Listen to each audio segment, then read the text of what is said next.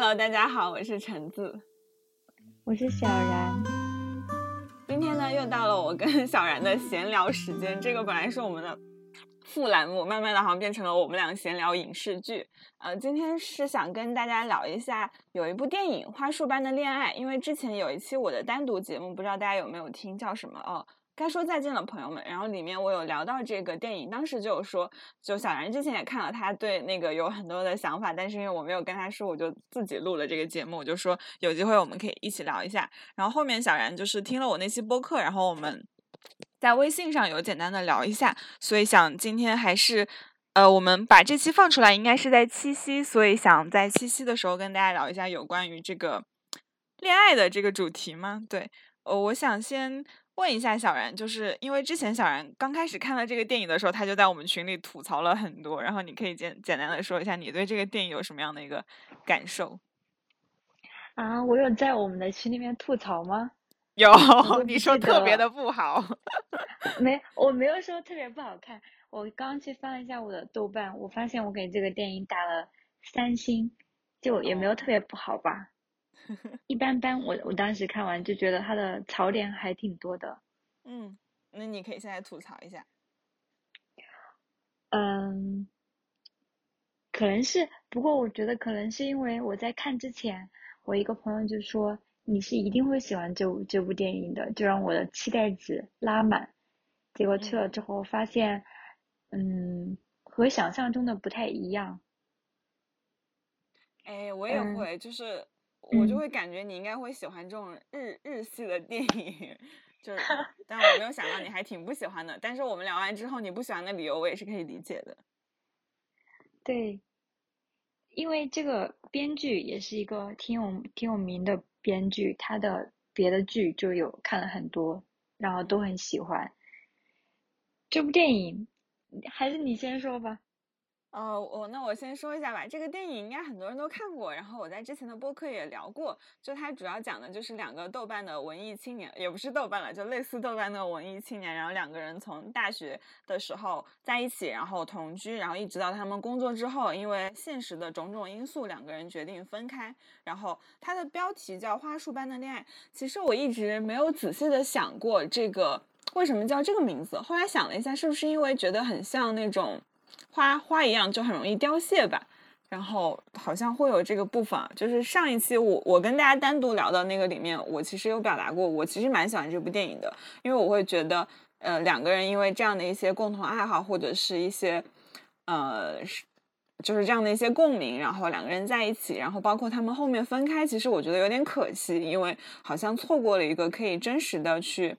跟他对方产生一个交互的这个片段，然后就回到我们上一次我跟小然深夜聊天那一次，我当时就问过他为什么不喜欢这个电影，小然好像会觉得对于他们两个相爱的这个部分会有点存疑。嗯，是的，就是在看这个电影的时候，前面就用用用了很长的来渲就来渲染他们两个从看的书、看的看的电影各种都特别的契合，但是我看完之后就觉得。就感觉恋爱关系不应该是，不应该是这样的吧？就好像，嗯，在我看来，就是兴兴趣爱好啊，然后对于这种审美特别契合，对于恋爱来说不是那么的重要。但好像这个电影就把它渲染的特别重要，就好像是说，如果我跟你喜欢的、喜欢喜欢东西一样，爱好一样的话，我们俩就是灵灵魂伴侣。但是，嗯，好像真正灵魂伴侣不应该是这样子的。他们俩后面就是因为。嗯，生活的原因分开了，就让我觉得他们俩好像在核核心三观这块是没有契合的，他们俩分分差还挺大的，就觉得前面是一个是一个虚假的灵灵魂契合的过程。但是我但是我后来想想想了一下，会不会是这个导演本本来他就在讽刺这个现象，就好像说现在很多年轻人都会以这个作为一个就是评评判标准，但是最后。经历了生活的毒打之后，会发现两个人的内核是非常不同的。哦，我们待会可以再聊一下这个内核的部分，因为上一次我们就三观这个部分没有深聊。但我就想到刚才就是在录制之前，我跟小然在那边聊，他最近在玩一个游戏，一个乙女游戏，那个《光与夜之恋》。因为我玩的很久嘛，就是我我是从去年这个时候差不多开始玩，然后我我刚还在跟小然安利我。在里面最喜欢的一个角色夏明星，我为什么喜欢他？就是因为他的 那个个性签名跟我一模一样，就是我的豆瓣的个性签签名跟夏明星的朋友圈签名一样。然后包括他喜欢的东西，就他喜欢的食物，他喜欢看的电影，他喜欢看的书，就跟我都是一模一样的，所以我很喜欢他。就是那个游戏里面，我有两个很喜欢的人，一个就是他，还有另外一个人叫扎里苏，对是。然后刚才小然在那边说，他觉得他们两个相爱就是因为有一些共同的爱好，嗯，有一些就是。能够产生共鸣的点，我当时心想啊，这样不行吗？当时我记得那天晚上我们俩就有讨论过，就是怎么样才能算你去爱上一个人呢？或者是刚才提到这种灵魂伴侣，好像呃，我后面其实有理解小然对这种好像有一点浅一点的恋爱有一点不满的原因，好像有的时候，嗯，有一种感觉，好像比如说我喜欢夏明星，因为我跟他很多东西是一样的。我记得我跟我的咨询师也聊过这个问题，然后他说：“你的意思不就是你是很喜欢你自己的吗？因为就他们两个好像也会有这种感觉，就是因为很自恋吧，然后对方也很喜欢自己的东西，所以就很喜欢对方，因为对方跟自己是一样的人啊。所以我觉得好像，呃，你你会不会觉得说这这是一种还蛮普遍的一种状态？就是好像有的时候我们会喜欢跟自己很像的人，其实本质就是一种自恋嘛。对，是的。”嗯，就是就是这样嘛，就是喜欢喜欢跟跟自己特特别像的人，然后就觉得这部电影好像就特别的过度强调这一点。嗯，所以好像听起来他们的阶段确实会比较偏，嗯，更年轻一点的时候，所以到后面好像经历一些社会或者是经历一些小人的现实的毒打，然后两个人好像就有一点分开了。嗯，那。你会有什么样的想法呢？就关于我们怎么样才算是爱上一个人或者喜欢上人？如果说我们喜欢的不是我们啊，就我先 说一下另一个人嘛，就是在这个游戏里面，我还有一个喜欢的对象叫做扎里苏。然后我当时跟我的 咨询师说，我为什么喜欢他？因为我觉得他在他的身上有一些我没有的那个东西，就是他是一个很呃，虽然他有很多的一些。呃，童年创伤或者怎么样，但他其实是一个很自信的人，就是包括这个游戏，他会有一些主线嘛，然后也会有一些约会。就是我喜欢他的原因，就是感觉你跟他在一起会觉得自己特别好，然后就是你们两个也很好，就是也不会说有任何的觉得。自己不够的地方，或者是你没有办法去提出一些要求、需要什么的，就是跟他在一起，我觉得那个状态是我很喜欢的，所以我最喜欢他。就是他跟夏明星两个人，就是有一种感觉，就是一个是很像我，所以我喜欢他；另一个是我想成为的我自己，所以我很喜欢他。所以这个好像是我的一个，我我目前这个阶段的一些，呃。恋爱或者是就是喜欢别人的这样的一个逻辑观点，那那你会有什么样的想法吗？就关于我们怎么样算是喜欢上一个人或者是爱上一个人？呃，你刚刚说的那两个，就一个是因为嗯和自己很像所以喜欢他，另外一个就是差不多就是说他身上有闪光点所以才会喜欢他。嗯，我觉得我觉得这两个。还挺还挺普遍的吧，基本上所有人都是这样子啊，就是你最开始被被别人吸引，可能就是这样子，但是，嗯，进入了恋爱关系之后，我觉得闪光点或者是和自己特特别像，这这两个点都不太不太重要了。嗯，那什么是就是如果进入到，就是进入到一段比较深的恋爱关系的时候，嗯，我就是我刚刚提到过的那个。核核心三观的问题，我觉得这个一定要特别的契合，然后两个人才能够保持特别亲密。核核心三观就，嗯，不是说的，嗯，就怎么，我我们要怎么定义这个三观呢？对呀，我就是很想问你这个问题。嗯，我能想到的就比如说，嗯，如果生活中遇到了。特别大的困难，特别大的挫折，然后我这个人状态不是特别好的时候，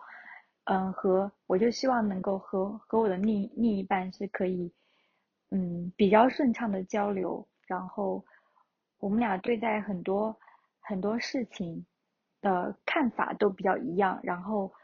嗯，为人处事各种方面都比较像，就像那个花束般的恋爱里面，他们最后他们最后两个的分歧就是一个一个是把工作把赚钱。把在社会上生存看看得特别重要，但是另外一个就还是，嗯，比较享受那种，嗯，比较享受那种自己比较简简单的幸福。我就觉得他们两个就在这里的分差就会比较大。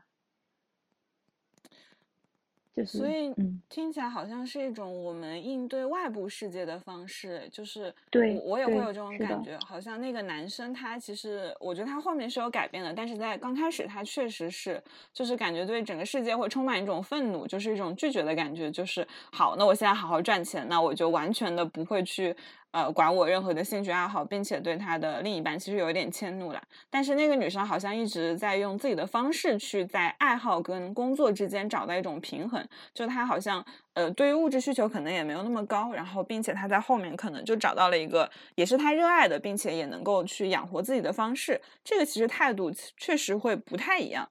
呃，但是因为我会觉得这部电影里面。到后面那个男生也会有一些改变嘛，就在他们两个分手那段阶段，其实两个人也是能够去爱好跟生活有一些，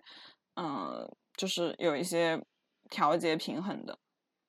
但是这个部分，你有你有没有觉得，就是如果说我因为一个人他对待外部世界的方式跟我一样，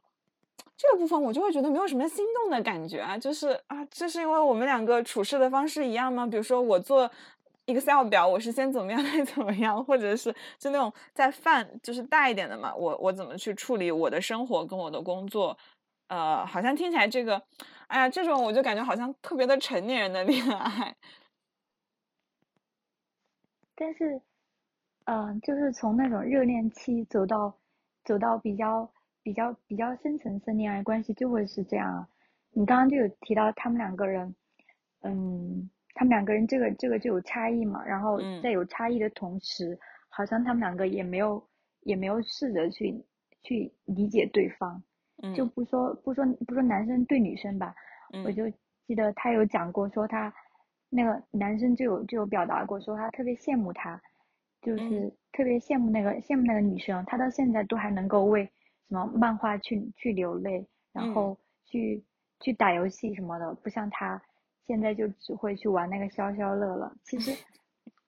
我感觉很很很很多打工人都是这样子。嗯。然后在在这个方面，我觉得那个女生也没有也没有试也没有试着去理解他，他为什么会变成这样子。然后，就他们俩就就对彼此也理理解不了，然后也没有什么特别深的交流，没有什么特别深度的交流。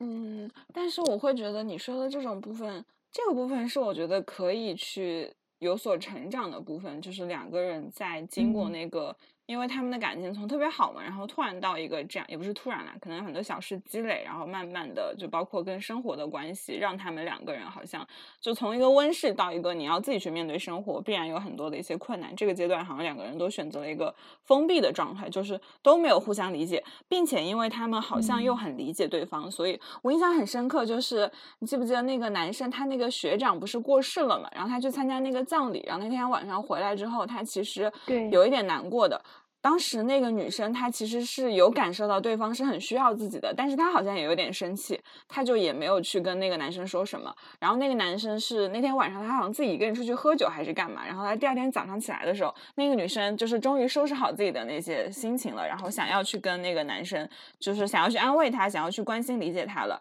这个时候好像对方也不再需要这个部分了。我当时觉得他们俩其实很懂对方的，就是你其实是知道我在什么时候最需要什么东西的，但是就是因为我。知道，所以我就不给你。嗯，呃，我有我有点记不清了，他们两个就是，就是葬礼那天为什么没有为什么没有没有交流？因为好像就是，因为他们那个时候已经很很久没有什么交流了嘛。对。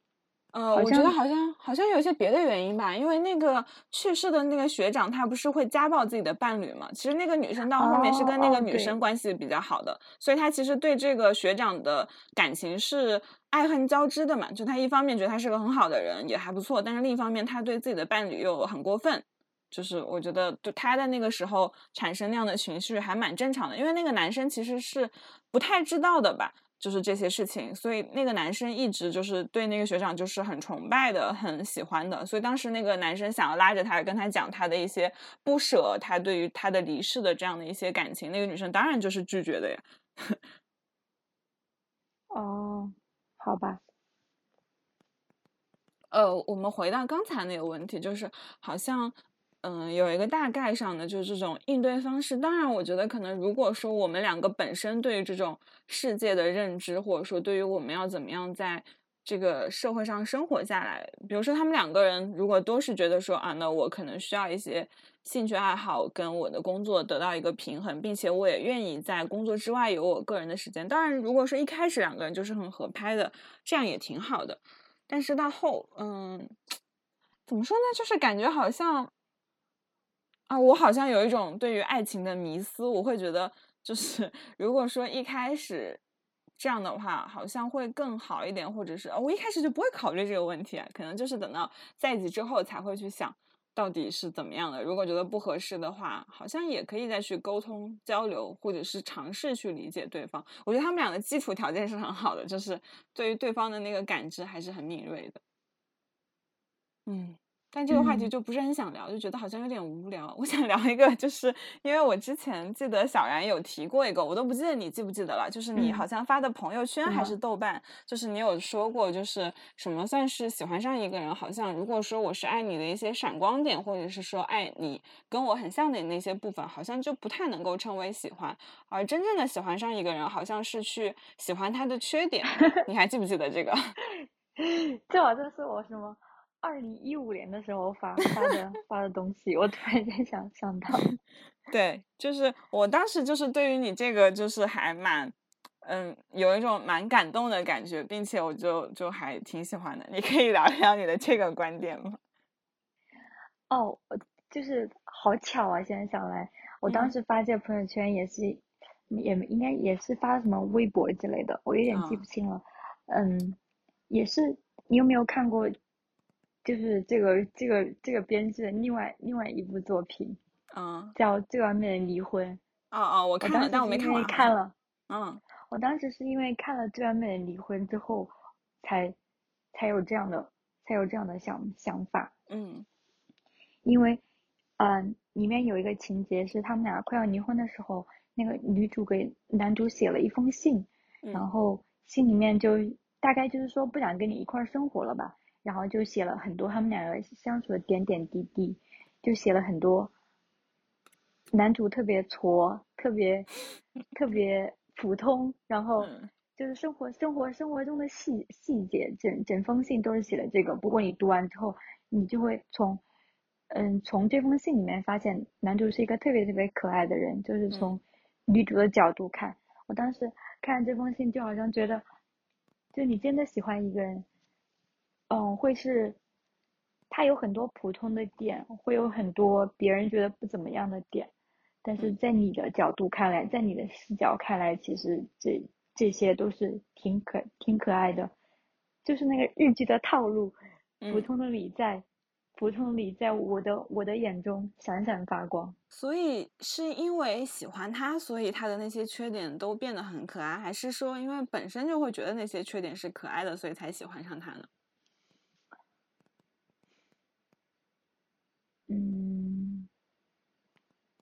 应该，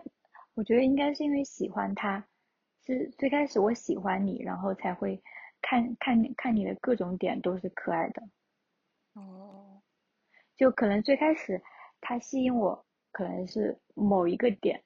就是你刚刚说的和我很像，或者是他有一些很闪光的地方，比如你刚刚说的加加里苏特别自信。嗯。但是我觉得这个前前期的吸引过程是很容易也很也很短暂的，但是后面的喜欢一个人爱上一个人就更应该是，嗯，我去我去接受他所有的缺点，然后甚至有些缺点还是挺可爱的，这样子。我可能会以为，就是我一开始听到你这个观点的时候，我我想的是，你是因为他的就是这个缺点，可能对于嗯，比如说世俗的价值观判断，他可能不是那么好的，或者说他可能是一个呃，对，就是不是很好的一个点。但是对你来说，这个点反而是一个能够去，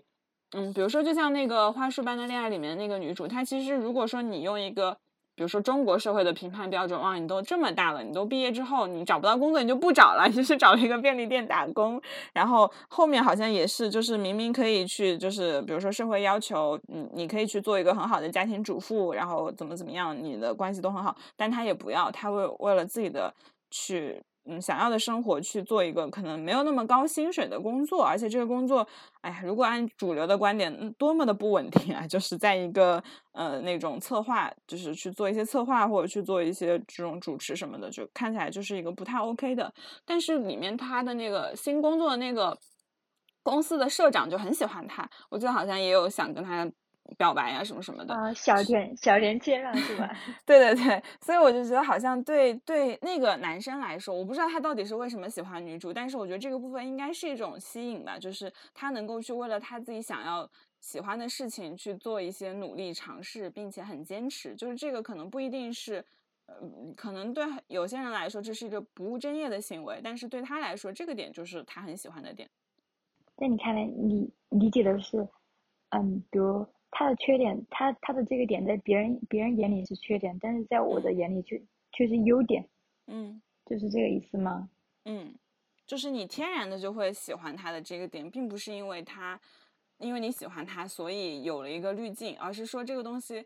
他对别人来说就是一个不及格的，他对别人来说只有五十分，但在那你那里，你的评分标准下，他就是一百分。我我能够欣赏你比较独特的地方。嗯，对。呃，有可能是一种缺口，但说到底还还是被一个闪光点吸引了。虽然是缺口，但是在我这里是闪光点嘛。啊，你说的对，就是可能它确实是一个缺口，或者说我们每个人可能都是有棱角的吧。可能这个东西对别人来说就不好，但对你来说，你就能看到它闪光的那一面。嗯。哦，所以你的那个感受是，嗯，爱的部分更多的是因为那些。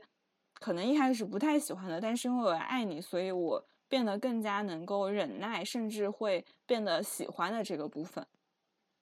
对。哇哦，好不一样啊，小杨！我之前跟你的理解就很不一样。我发现好像就是我，我一直在想，会不会可能，比如说我我我会有很多自己的缺点或者优点，会不会有一个人他就是在他那里，我自然就是满分，就并不需要我努力，或者说并不需要他忍耐，我们就是可以就是满分的，就是他对我来说也是这样啊。但是没有想到，嗯，你这样想，我好像就很天真，对，然后。啊，我觉得你说的那个部分，可能确实，就算就算可能这个人我们多么喜欢，但是可能确实他也会有一些我们不太能接受的点。但是好像确实因为爱他，所以能够去忍受那些。可能在二二零一五年的时候，就是 在 七年前，可能是真的喜欢这种类型。也有可能那个时候发发那个朋友圈的意思，也就是说喜欢一些比较奇怪的人，喜欢一些比较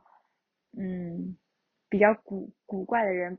不是说那种传统意义上的优优秀的人吧？但是好像这几年自己的心态也有了也有了一些变化。嗯，也什么样的变化呢？嗯，就是我刚刚就有就有提到的。哦。啊，我觉得好像我们都长大了耶，就是以前好像会不管不顾，就是因为他的一个点，不论是缺点还是优点还是怎么样，然后就会去喜欢他。我当时看啊《花束般的恋爱》，我就觉得，如果是我上上上大学或者是年纪更小一点，看看这个电影，可可能会喜欢，但是现在看就觉得就很很难被打动吧。啊。嗯，就让我觉得这个电影哦，你你可以说一下你你为什么特别喜欢这这部电影？哦，我喜欢他的点，其实我在那期结束的播客里有提到，就是我会觉得他很真实的去面对了那个，就是当两个人一开始从情投意合到他们面对自己跟外部世界的挣扎、自己的成长，然后那个过程，我觉得刻画的很真实。就是我们确实会，呃，一开始会对于。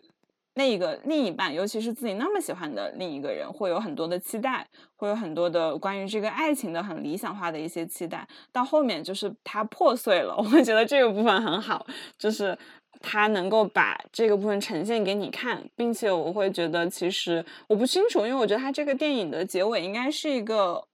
open ending 吧，就是最后也不知道他们两个会不会在一起。我会觉得好像也会有这样的一个。呃，彼此成熟的过程，就是两个人在分开之后，他们在慢慢的去发展出了自己去应对世界的那个方式之后，我觉得他们俩还是挺合适的，就是在这样的一个阶段，然后再去走进一个更加深入的恋爱关系，也就是刚才好像我们提到的那种更加成熟的关系里面，我觉得还蛮好的。就是对于这种，就他并不是说只停留在两个人就是就是因为兴趣爱好在一起，然后我觉得后面那个部分会。更好一点，就是再怎么好的两个人，他其实都会面对很多的一些没有那么理想化的部分。嗯，是的。我想问一下小然，之前有没有看去年那个电影，就那个《爱情神话》，你看了吗？哦，我看，我看了，我跟小我跟小文一一块一块看的呢。嗯，就是我想到，就是因为我们刚才好像聊了很多，就是我我们的。感情观的一些变化，就是好像不再像年轻的时候那样。就是我突然想到，这个电影它好像就讲的是很比我们更大一辈的那些人，就是可能中年人的那个爱情部分了。我我刚刚就一直在想，哎，他们会他们是怎么样去喜欢上对方的？确实，这已经到了我们的盲 盲区了，属于对对，因为 我会觉得好像，呃，我我那个电影大家不知道有没有看过，它现在是不是网上也也可以看了？就是大家可以去看一下，我觉得拍的还是挺好的。我记得在那个里面，我我会觉得很心动的点就是。呃，你记不记得当时就是那个徐峥去跟马伊琍约会的时候，是去看的马伊琍很喜欢的话剧，就是他当时甚至都感动的哭了，但是徐峥在旁边睡着了，就特别搞笑。就是如果按照花式般的恋爱那种青年人的恋爱，肯定就不会这样啊，就是我我喜欢的东西他就完全不喜欢，但是。我我记得我特别感动的点就是徐峥看到他，就是他醒，就是 睡了一会儿，然后醒了之后发现马伊琍在旁边默默的流泪嘛，然后他就把这个话剧就记下来了，然后他回去之后就去问了他儿子的女朋友，然后就知道了这个话剧的原著，然后他甚至还去买了一本原著吧，是签名版还是未签名版我忘记了，然后在下一次的时候他就把这个东西就送给了那个马伊琍扮扮演的那个。女生，然后跟他说：“我我好像看到你很喜欢这个。”我当时觉得这个很心动哎，就是这个东西虽然是我不喜欢的，并且我也可能没什么理解，就是，但是我知道你会喜欢，而且我会注意到这个点。我觉得这个好像对于我我的浅显的理解，会不会对于中年的恋爱来说，就是因为他们两个能走到一起，肯定是。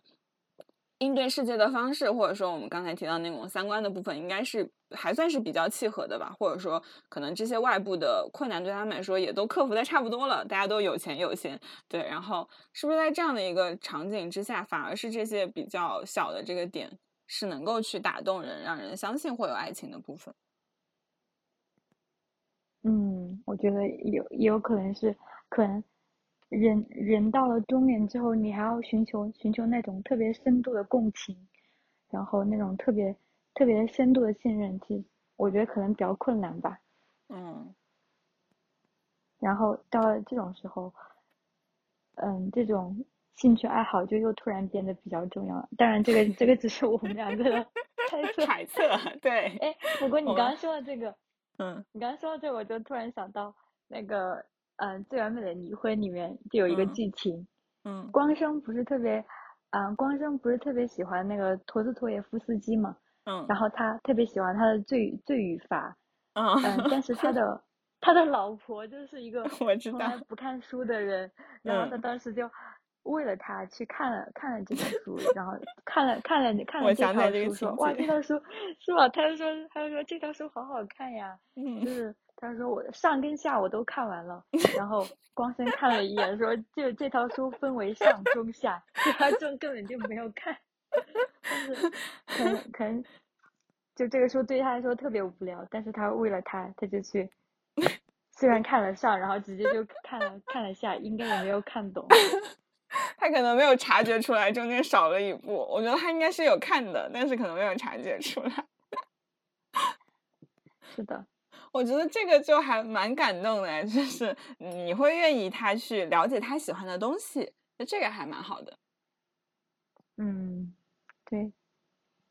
是的。我就想到了我 我大学时候那个男朋友，就是我跟小然的同学，就是我印象特别搞笑，就是 我刚开始喜欢他的时候，就是我们没有在一起嘛，我单方面的暗恋他，然后他不是很喜欢那个 龙族，我印象特别搞笑，我就想啊，我要不要为了他去看一下这部小说？但是他又很长嘛，而且我我对于江南其实不太知道，我就只知道五黑框的那些事情，然后我他的小说我只看过那个。此间的少年我还挺喜欢的，但是那个龙族就是那种，嗯，偏幻想什么的，就很长吧。然后我当时真的是，对，然后我我就不是我会喜欢的点。看完了吗？没有，就是很搞笑的是，我当时就是 想要去看，但是我实在看不下去，因为他那个书是不是连载的？就感觉他好像为了挣钱还是怎么样，就写的特别的长，就是很多场景就是描述的特别的复杂。然后我当时就真的。我我就不太喜欢，我就觉得很无聊，我就不想看。然后后面我就在那个 百度上搜有没有那种缩写，就不是缩写，就是那种就是那种剧情介绍，我就想去了解一下这个故事。后面你知道我最搞笑的是，就若干年后的今天，就是各种短视频平台或者 B 站都会有那种几分钟速读什么什么名著，我就想说这个东西为什么没有早一点发明？就是就是以前我很想要的东西啊，就蛮搞笑的。虽然最后就是呃，我们俩分开应该不是因为这个兴趣爱好的不同，但是我觉得好像如果我真的两个人如果如果如果兴趣爱好完全不一样，但是其实也是可以谈恋爱的吧？嗯，比如你和嗯，你和我们的同同学，你们应该没有，你们应该没有任何一个共同点啊。是吗？好像是呢。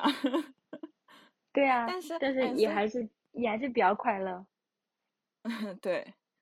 之前我们好像就讨论过，要跟一个互补的人在一起，还是说跟一个很像的人在一起？你觉得呢？我想先听你的看法，因为这个问题我本来会有很多的疑惑。后来当我去看了那本，就是我们心理学上的那本讲爱情的那个亲密关系那本书之后，我就知道了科学的答案。啊，这个居然还有科学科学的答案呢？哦，对呀。如果你要选一个的话，我觉得我，我觉得我比较赞同和自己很像的人在一块儿。哦。我我我可能会比较喜欢互补的人，就跟我不太一样的人在一起。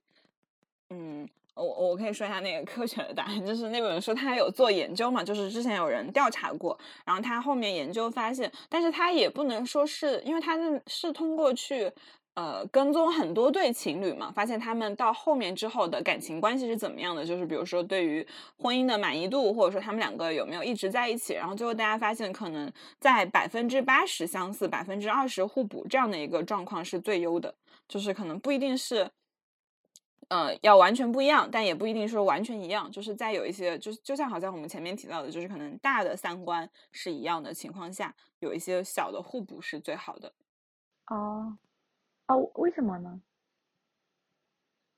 嗯，我忘记了，就大家感兴趣可以自己去看那本书。但是我觉得很有道理啊，你不觉得？就是如果说这个人跟我完全一模一样的话，那其实也没有什么意思呀，那也真的太自恋了。但是可能大部分一样，比如说，呃，我们两个可能对于生活跟工作的平衡都是差不多的。然后在这个情况下，你有一些跟我不一样的兴趣爱好，我愿意去尝试理解。我觉得这样不是最好的吗？也也不会有一个人和我一模一样吧，完全相同。啊，我我觉得你可以，也许我觉得，就你想想一下，就不仅是谈恋爱，你你交朋友其实也大概是这样子。就你想一下，你最好的几个朋友，能够能够完全深度交流的朋友，其实他他他和他和我们还是比较像的，一般。就是内核还是非常像的，对，但是也不是完全一样，内核会非常的像，嗯，对。可能会有大部分是一样的哦，就是讲到这本书，我想到里面一个很有意思的观点，就大家也可以回去看一下。就这本书里有提到，就是如果你跟一个人谈恋爱的话，其实你最好的那个朋友会预测你们俩能不能在一起。我当时觉得好，真的就是，就比如说，比如说你要去谈恋爱了，就是我们如果说都知道，就是知道你的恋情，然后知道对方是什么样的人，就是我们的预测可能是最准的，就是可能比当事人还要准。我觉得很有道理，就是我记得当时我啊，就是我当时跟我那那个舍友就是有聊嘛，就当时读研的时候我看这本书嘛，然后就跟我舍友在那边聊天，然后我就觉得说好，就是真的就有时候我们两个可可能会有一个什么样的想法，然后就会验证这种。天呐，就是可以问一问最好的朋友就谈恋爱，或者是所以那个不是说有的时候就是你一般谈恋爱谈的熟的话，肯定会带他去见你的好朋友们，你也会去见他的好朋友们，在这样的一个过程中，反而是那些人好像能够看清你们俩到底合不合适，或者说能不能更长远的走下去，可以参考一下，但也不一定完全信啊。就是我都忘记这个研究是什么时候做的。那个花束般的恋爱，嗯，哦，我当时看的时候，虽然嗯，就是关于灵魂契合这。这这块不是特别喜欢，不过他的，他们他们他们到了最后的那个状态，我我当时也觉得好真实啊。嗯，两两个人在一块很多年之后，也也住在一起，然后就变成了这种这种状态，就像室友一样。嗯嗯，就我感觉通过我通过我的我的观察，周围很多长跑的情侣，其实其实都是这样子的，到到了最后。是要结婚还是要分手？其实也就在一念一念之间了。如果没有勇气的话，就只能只能够结婚了。突然突然觉得好像说了一堆那那这样诋毁别人的话。哎，哦，你觉得是没有勇气才会结婚吗？我会觉得好像进入婚姻也是需要勇气的耶，就是那种感觉，就是对待环境的勇气，还是对于自己的勇气？我觉得。嗯啊，好像我我明白你说那个部分。如果说可能这个时候受不了外界的压力，比如说大家都会觉得你们到了一个适婚年龄，应该要结婚了。这个时候如果说你不敢去想要去一个新生活，那现在的这个生活状态是很稳定的，那可能就会去结婚。但是你不觉得婚姻本身就还挺需要勇气的吗？对呀，就是我通过我的观察，我觉得很多人，嗯，就是一念一念之间嘛。如果说如果说分不了手就结婚，一方面就是你刚刚说的，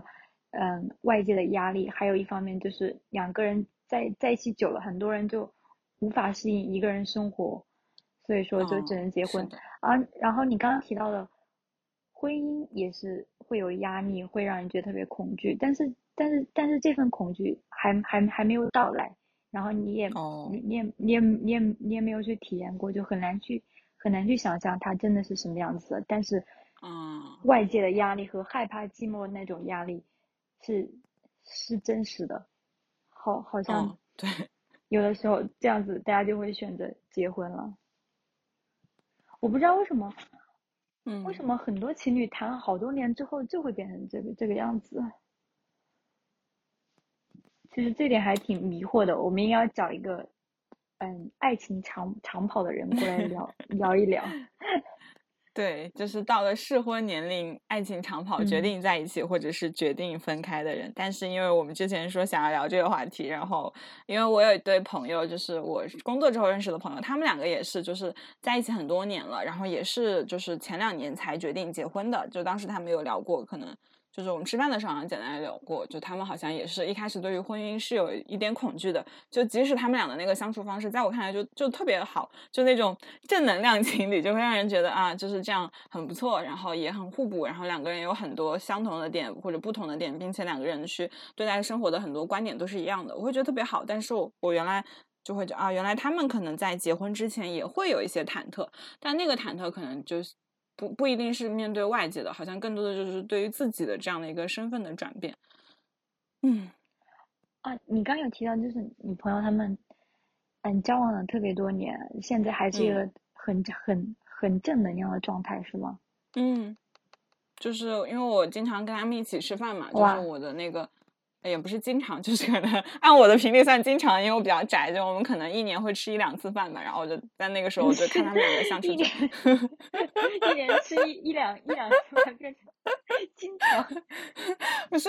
因为因为我跟那个男生，我们有一个就是学习小组，所以会经常见到，所以我就会觉得就是还就跟他们还算比较熟的。然后呃，然后就是他们那个感觉就会让我觉得，因为那个男生其实我我跟他是先认识的嘛，然后他其实跟我们讲话的时候话特别。少，但每次跟他还有他那个他夫人一起吃饭，我们几个人一起吃饭的时候，就会觉得他话就突然变多了，然后就是呃，然后就感觉就真的很好，就是你能看到，就是在这段感情中，他们两个人都是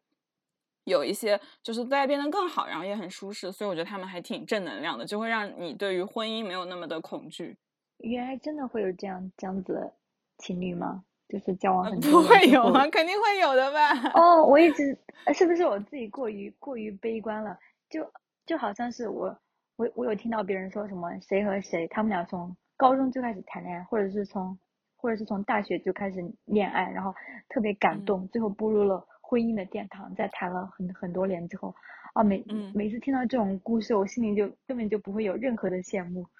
就只有悲观，我就觉得。我就想到了花束般的恋恋爱，每当听到这种故事的时候，我就觉得他们他们可能就是分不了手，所以就结结婚，所以就步入了婚姻婚姻的殿堂。可能是我自己特别的悲观。不是，但我觉得你说那个部分确实是的，就是在里面他们两个就要分手的时候，那个男生就突然求婚了嘛，说要不要我们在一起，然后就是 完全就是你理想的生活，就好像很容易，就是那个女生。我觉得那个时候很难拒绝吧，就是我想了一下，我要是他的话，我也很难去拒绝。他们俩那时候分分手好难啊。对啊，就是因为这个人确实你又很喜欢他，而且就是我觉得对我来说的话，我会觉得说，那我其实就是结婚，我也不一定要去就是完全的按他描述的那个生活状态嘛，我还是可以继续搞我自己的事业，所以我就会觉得好像，啊，但是可能我觉得对。对于他来说，可能会感受到，如果结婚的话，会失去很多的自由，会有很多的局限吧。我不知道哎，可能我身身边就是没有太多那种长时间在一起的情侣吧，所以就那个痛苦的部分会感受的少一点。哦，我想到那个电影里面，他他那个时候，嗯，就是就是苏苏打跟跟他求婚之后。嗯，他可能心里还是挺挺动摇的，但是他们两个不是都看到了隔壁就有那种年年轻的情侣，就想到他们的爱情的样子，然后就觉得现在实在是太不堪了，就不能再这样凑合凑合过下去。哦，我当时看到这里还是哭了的，觉得嗯，好伤心啊！看到这个的时候。对啊，但是你不觉得他们两个那那他们最后会跟什么样的人在一起呢？因为。这个电影一开头就是他们俩跟别人相亲，然后两个人都很有默契的提出，就是耳机必须要两只耳朵一起听，就我觉得找不到比他们更配的人了。好像是哎，他们两个这么这么合适，最后也也也没能怎么样。对啊，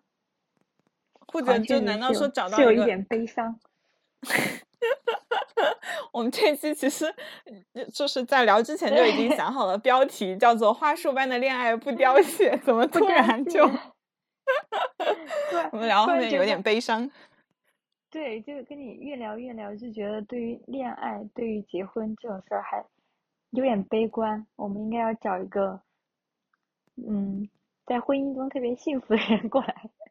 看看什么时候我们有勇气去聊这个话题的话，我可以去邀请我的那个朋友。跟我们介绍一下他的 关系。对我们好像之之前就有讲过，想想聊一期婚恋，然后大家都觉得自己没有勇气去聊这个。对啊，尤其是就像你说的，就是恋爱久了的人，他会很害怕单独去面对生活；但是对于单身久的人来说，也是你也会很害怕去有另一个人加入你的生活。对的，我想到，我又突然想到了一本书。嗯，就是。还是关于这个兴趣爱好的这这点，我想到原来就有看过那个菲兹杰拉的一本一本那种自自传式的小说，叫《美丽与毁毁灭》，然后它里面就有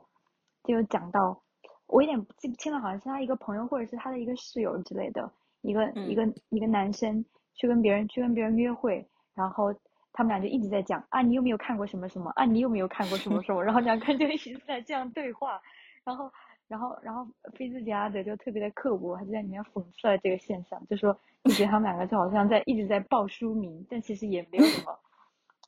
也没有什么别的交流，就好像就觉得这种这种就特别不错了，就觉得这个特别的滑稽，我就想到这这一点。哎，你说的好像是这样的，嗯，哦，好，我我我突然感兴趣了。我这里面是一个特别小的点，他他他他只不过就是大力讽讽刺了一下 这个现象。哎。但是我觉得，就像就是就比如说，对于同一部电影，就是好像一开始我们两个其实是取向是不一样的，就是你你是没有那么喜欢，我是还挺喜欢的。但我们聊完之后，我会发现，就即使我们可能不一样，但是有很多点还是达到一致的。所以就可能，如果说只是报书名的话，那确实就是我们同样喜欢一本一个作品，那可能喜欢的点确实是不一样的耶。我就想到了，好像这本是这个电影，好像一开始他们两个确实也有点像，就是有很多共同的爱好嘛。好像也没有聊到他们为什么会喜欢那个东西，还是说他略过了？对他们两个最开始就在鄙视别人看那种 top 豆豆瓣 top 一百那种人。但是，我当时就在想，如果说我出去，别人要要问我喜欢什么电影，但我是真的就很喜欢《肖申克的救救赎》啊，但是又怎样？就好像真真的是会是会被鄙视哦，突然突然间发现，还有他提到那个魔女魔女宅急便，我也特别喜欢，虽然他们是那个真真人版。哦，现在想想好像确实是哎，就还蛮搞笑的，就是啊，所以我记得我好像有看到另一个。我豆瓣上关注的人，他好像聊到过这个事情，好像会觉得他们好像有一种感觉，就是因为他们其实两个人是比较小众的，其实跟现实世界是有一点距离的吧，就两个人都在自己的小小世界里，然后这个时候突然你发现了有一个同类，就是那种同盟的感觉，或者说还是蛮蛮不一样的。是的对他们两个可能都算一个比较奇怪的人，在某一些角度看来，我想我还记得我当时看完看完那本。美女与毁灭之后，我还，我当时还发了发了一个微博，哦，就是在就是，哦，这他写的是两个人在舞舞舞会上认识了，然后他们俩都觉得自己是文文化人，然后就一直在互相互相报书名。我说如果这样就是灵魂契合的话，那那建议可以去网易云音乐评论里面找找自己的灵魂伴侣。你也好刻薄，对。哎，但是呃，我你你这样的话，我觉得好像还好哎，因为之前网易云音乐它有推出一个就是嗯什么云音乐交友吧，就好像你点进去匹配的话，它会给你匹配到同一时间在听这首歌的人，或者说匹配到你们俩歌单很相似的人。就对于这样的人，我天生会觉得好像就能够跟他聊得来一点。就是首先你们的音乐品味是一样的嘛，就会有一个切入点，但是。到到底后面你们会不会在一起？你会不会喜欢上他？确实可能等到后面，就包括你不觉得在豆瓣上有时候你可能碰到一个人，然后你你点进去，然后发现你跟他有一些共同阅读过的书籍，就是可能大众的还好，尤其是那种可能比较小众的，你有很喜欢的东西，他也喜欢过，你就自然就会对他有一点滤镜吧。对，哦，我我想的可，我觉得可能还有一个原因就是，我好像从来没有碰到过这种人，啊，就是。在各方面兴兴趣好都特别契合的人，包括我的朋友朋友中也也也没有一个这样的人，所以就没有体验过你说的这种感觉，根本就可能因为可能因为你没有在豆瓣评论区或者是网易云音乐去找，也有可能。笑死了，因为我想到我我应该算是遇到过这样的人吧，就是 又是我上大学的时候，就是当时在大四的时候，我们当时不是有一个集市嘛，跳蚤市场不是当时在卖东西嘛，你还记不记得？我们还一起拍照了来着。哦哦哦哦，我记得，我我我记得，对。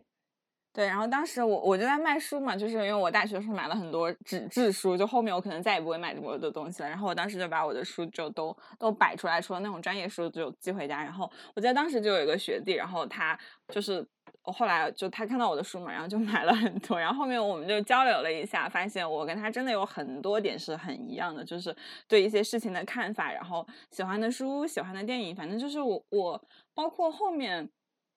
就若干年之后吧，就是我研究生毕业的时候，他刚好是大学毕业，当时我们还聊过一次天吧。我就觉得，就是到现在，我也觉得我跟他还挺像的，就是很多方面都很像。但是好像也还好，就是就是在很像的这个程度，会觉得还还是有挺多喜欢的。但是我就不会想跟这样的人在一起，就是嗯，会我我我真的会喜欢跟我不一样的人，就是跟我很像的人，就对他们有好感，但可能也就这样。啊，这样子。你你跟他所有的都能聊聊到一块儿去，然后你们俩看东西也很像，这样这样都不会不会让你心不会让你心动。有呀，所以我们不是 短暂的谈了一个恋爱。笑死！但是后面我会觉得我还是喜欢跟我不一样的人，就他跟我真的太像了，就是包括。我我我之前谈恋爱就很喜欢，就是我我之前很喜欢那种方式，就是就是大家不都有 Kindle 嘛，然后 Kindle 不是可以邮箱推送嘛，我我其实很喜欢写信，然后当时我记得我就，哎，我有把干嘛来着？然后他他就会往我的那个书，就是 Kindle 里面推送邮件嘛，然后我我就很喜欢，就是包括对，怎么了？Kindle 还能这样这样用啊？我都不知道。但是你要那个提前把他加入你的那个信任名单，对啊，就是，所以我跟他有很多我们就是很多观点都很一样，然后包括就这种他也会愿意跟你一起，然后包括就他也我觉得还也挺 上进的，就是我记得我们有一次约会就一起出去，然后他在那边复习高数，我在那边 玩，就是也是我想象中的，我觉得两个人在一起很很舒适的状态，就是我做我的事情，他做他的事情，就是怎么样好像都还挺合适的。但是好像确实不会说，就没有那种很强烈的渴望要跟他在一起，就是就还好，就在一起挺舒适的，但也不会想一直在一起。嗯，就缺少一点心心动。嗯，就是可能还是想追逐一些跟自己不一样的人，会觉得他们的世界好像更有意思一点。哦，对，我突然想到还有一个可能就是，嗯，呃。可能我的我的我的这些兴趣爱好，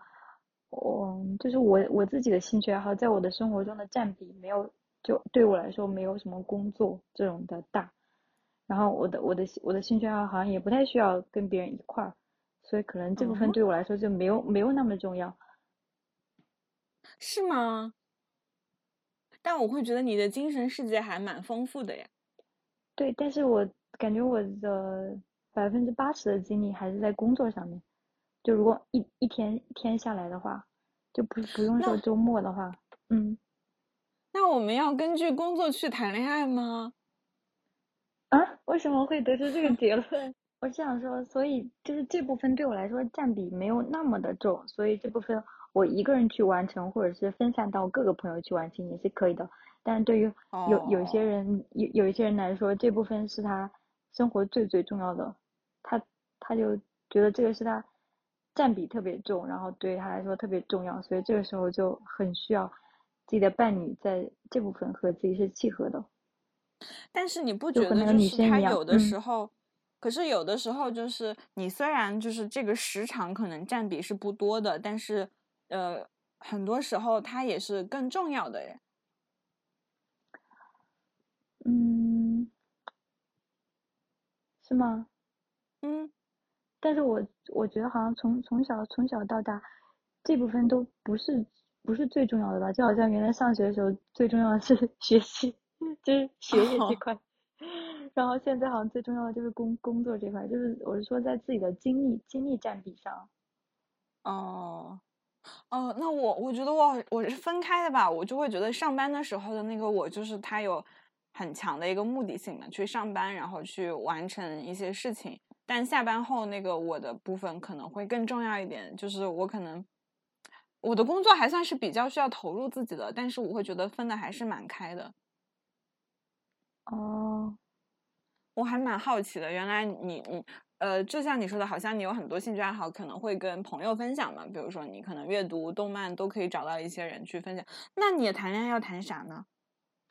我已经好久没有谈恋爱了，就。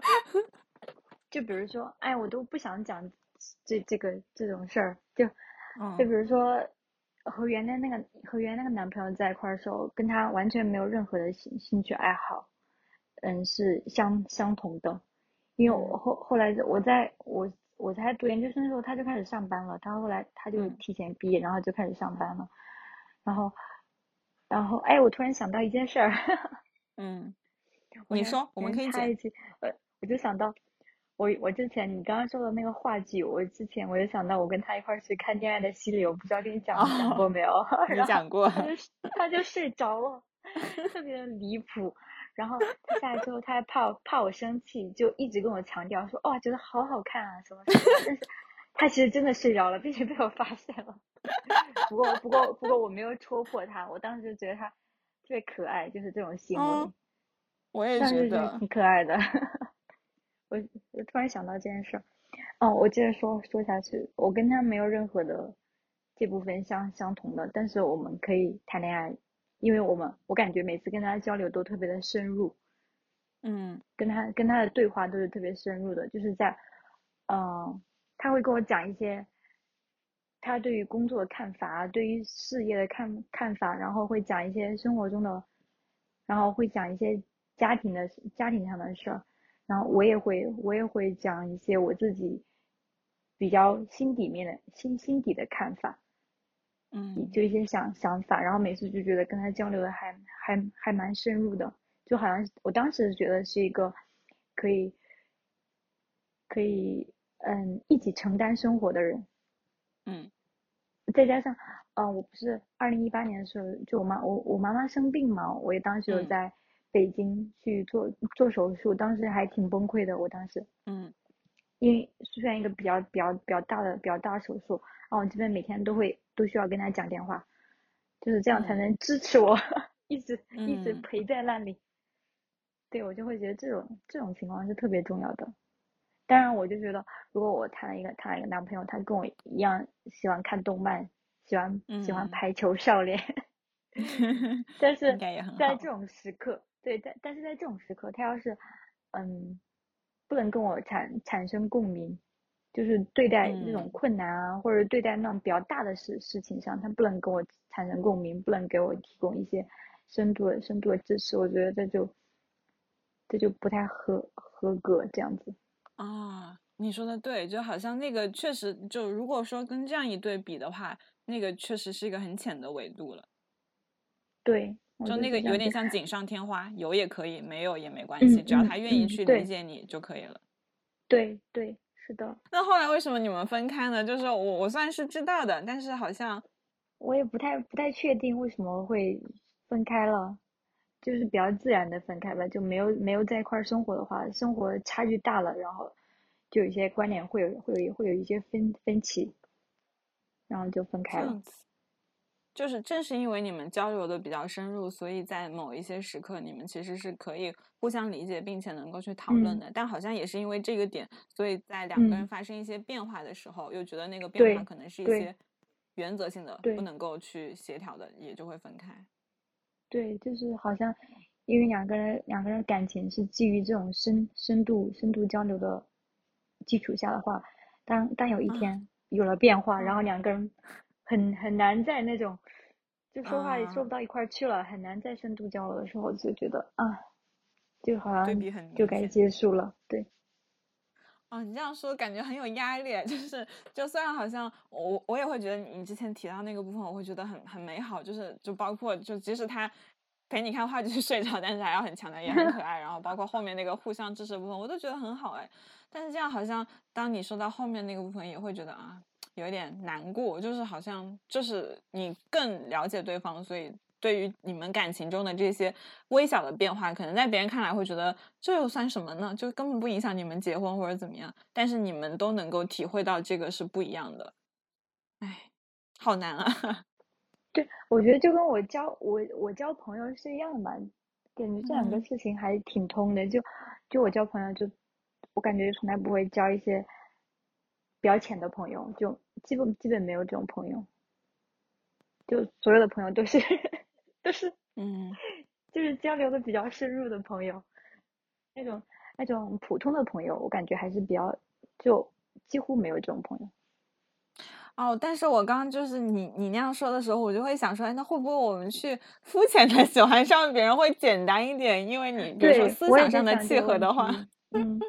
就是你思想上契合的话，因为两个人都在成长嘛。如果你们俩的成长速度不一样，那你其实就不太能够，就除非说可能成长快的那个人他愿意去等待或者怎么样，那不然的话就不是就会出现你刚刚说那个程度，或者说两个人方向就不一样了，那那就会难受的。那这个时候还不如说，我就喜欢他的外表，那起码可能五到十年都不会改变，那 就真的吗？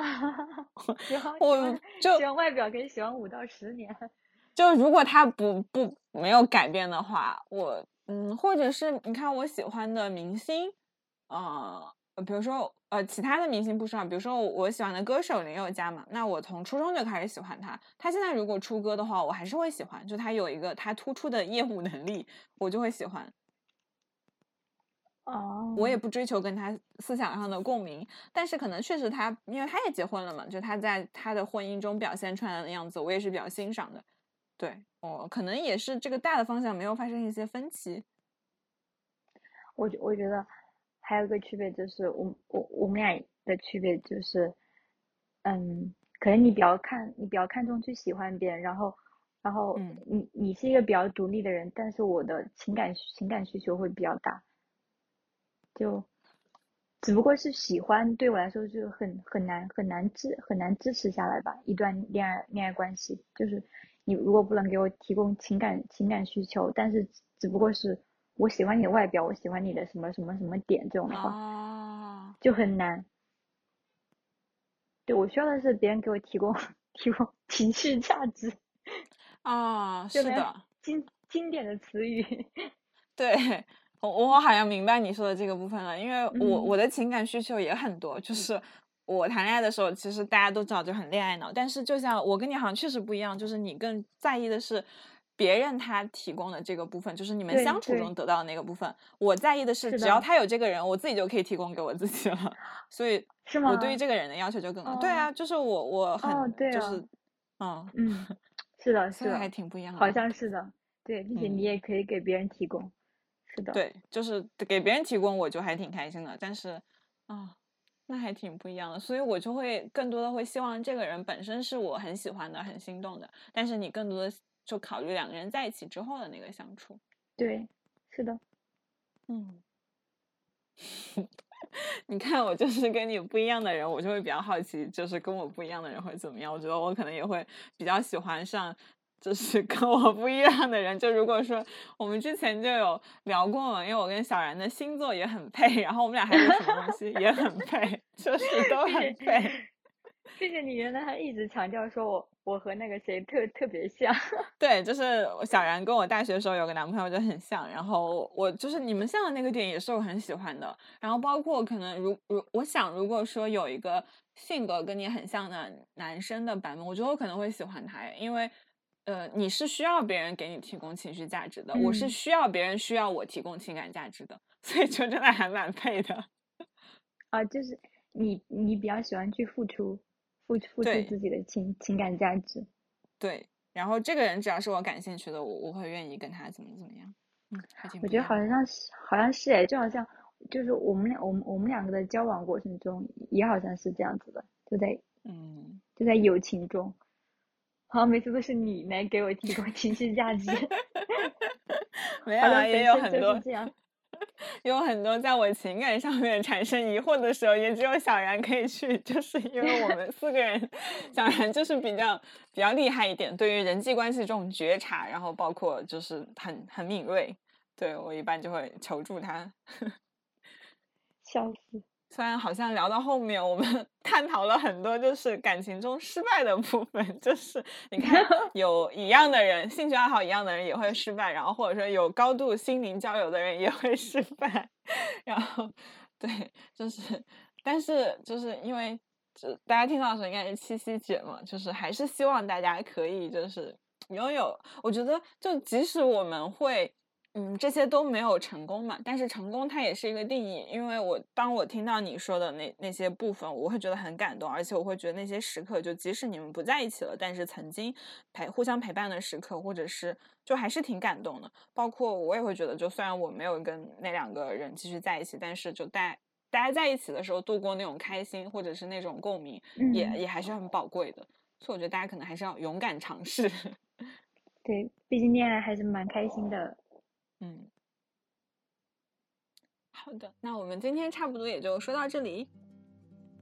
嗯，好的，好的，那希望大家都可以去，嗯，拥有花束般的恋爱，不管凋不凋谢，先拥有了再说。想要有什么祝福？七夕节的，希望所有还还没有爱情的人，以后还还能拥有这种机会。我们今天就到这里，那我们下期再见，拜拜，拜拜。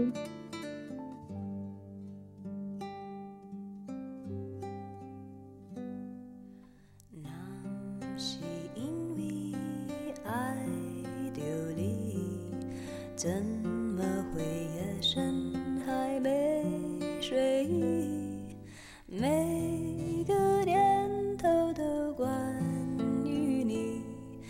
会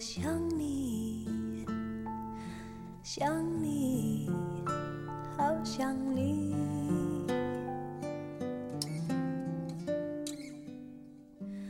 那是因为爱